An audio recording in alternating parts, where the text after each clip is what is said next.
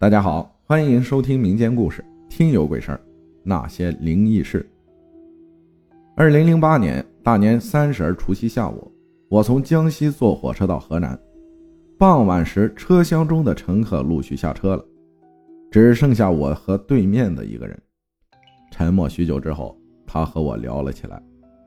也许是因为大年三十儿的特殊时节，他谈到自己最隐秘的人生经历。他曾经是空军地勤的上校军官，当时国家经济不发达，他也是骑自行车上班。有一天与汽车相撞了，大出血，他昏迷了三天。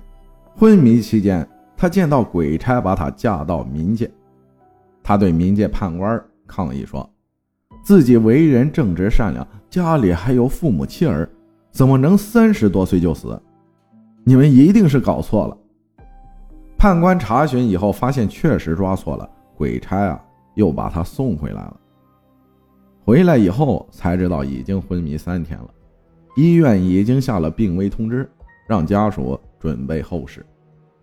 他还阳后没有医治，半个多月就自动好了。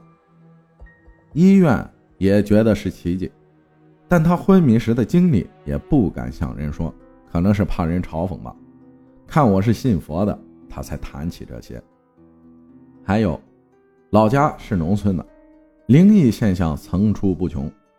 前些年冬天，五叔去世的前几天，当时正在邻居大伯家烤火，但五妈看到另一个五叔在自家堂屋里转圈，五妈好奇就去看，五叔就从堂屋进里屋了。五妈又追进里屋，发现这个五叔。不见了。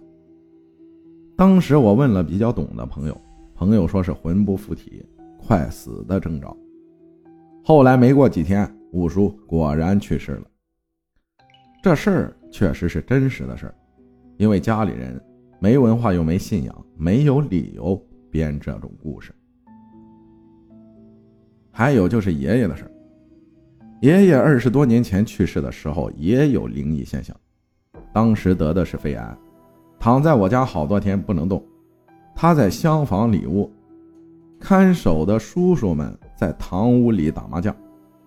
当天晚上大概十一点多，半里路远的奶奶听见爷爷过来，在窗户下说：“我要走了。”门外狗追着爷爷叫，奶奶听到后就到我家来了。大家这才发现。爷爷已经断气了。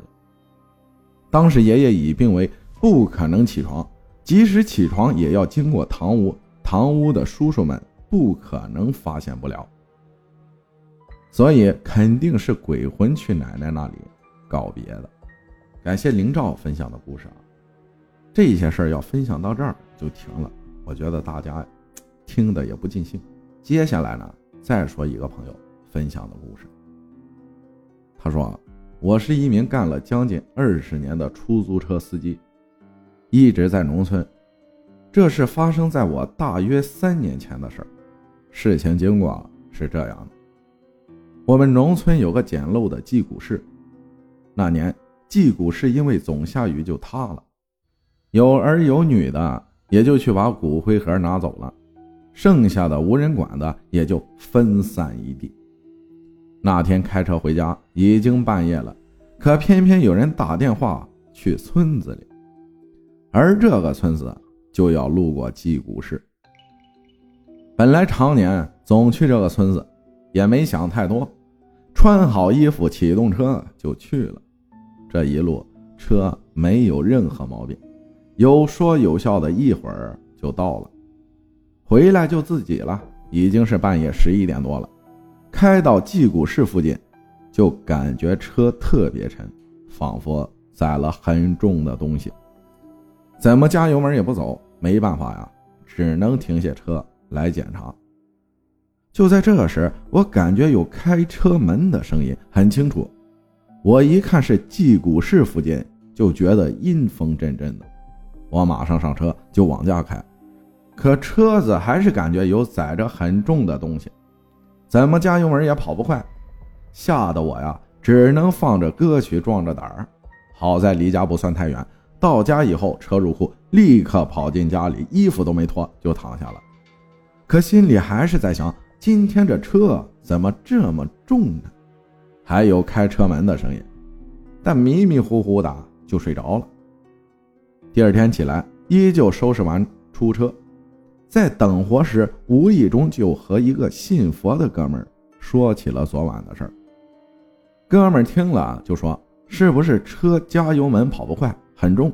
我说：“是的。”这哥们说：“啊，这是有游魂搭顺风车呢，到家你也不喊几声到站了，所以他们。”一直没有下车，我听完就更觉得害怕了。他说：“你开到十字路口的时候，就把车门打开，喊几声到站了。”我听着，虽然嘴上和他辩解了几句，但心里我偷偷记下了。不一会儿，正好有乘客下乡，回来时候走到十字街，我赶紧下车，把车门都打开了，喊了几声到站了，然后关上车门。这事儿。怪就怪在这儿，车子竟然不沉了，速度也好了。到家以后，特意去了趟寺庙，求了个护神，放在了车里。从那以后，就再没有车子沉的事了。感谢梅花方片、黑桃，啊，感谢扑克牌分享的故事。谢谢大家的收听，我是阿浩，咱们下期再见。